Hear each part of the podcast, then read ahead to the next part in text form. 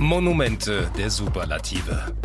In Rom geht man durch fast 2700 Jahre Geschichte wie in einem gigantischen Open-Air-Museum.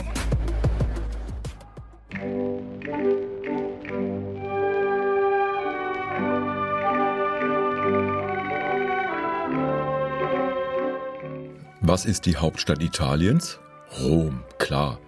Aber das war Rom nicht immer, genauso wie London nicht immer die Hauptstadt Großbritanniens war.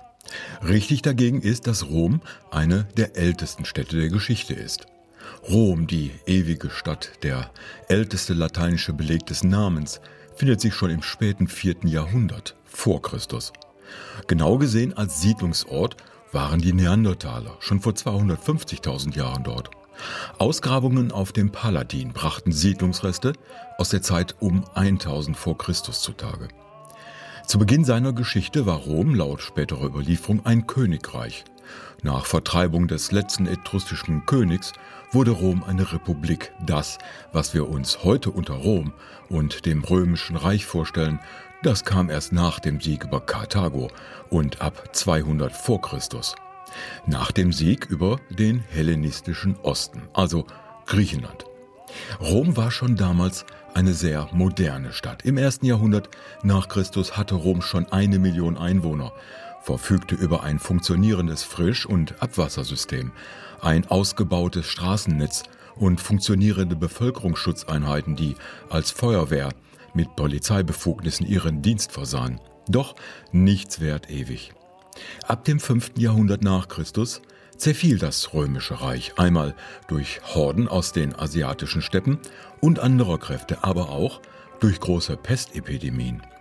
Die Pest gab es zu dieser Zeit nicht in Europa. Die Römer selbst haben sie durch ihren Handel mit China und Indien eingeschleppt, wie auch andere Krankheiten.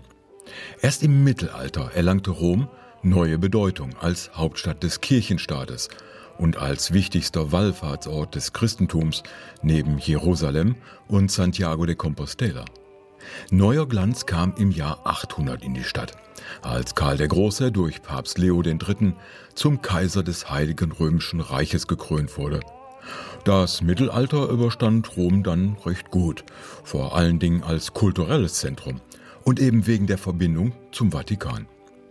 In der Renaissance und im Barock fand die Stadt ein neues Aussehen, das hauptsächlich von Kirchen bestimmt wird, aber auch von neuen Straßenzügen mit Sichtachsen auf Paläste und Plätze mit Brunnen und Obelisken. In diesem Zustand ist Rom bis heute geblieben, weshalb die römische Altstadt neben dem Vatikan eines der beiden Weltkulturerbe in der Stadt Rom darstellt. Mit Italien hatte das aber noch gar nichts zu tun. Das, was wir als Italien jetzt kennen, das erstand erst 1848. Zuerst war die Hauptstadt des Königreiches Italien Turin. Etwas danach wurde es Florenz. Und erst am 26. Januar 1871 wurde Rom zur Hauptstadt Italiens erklärt.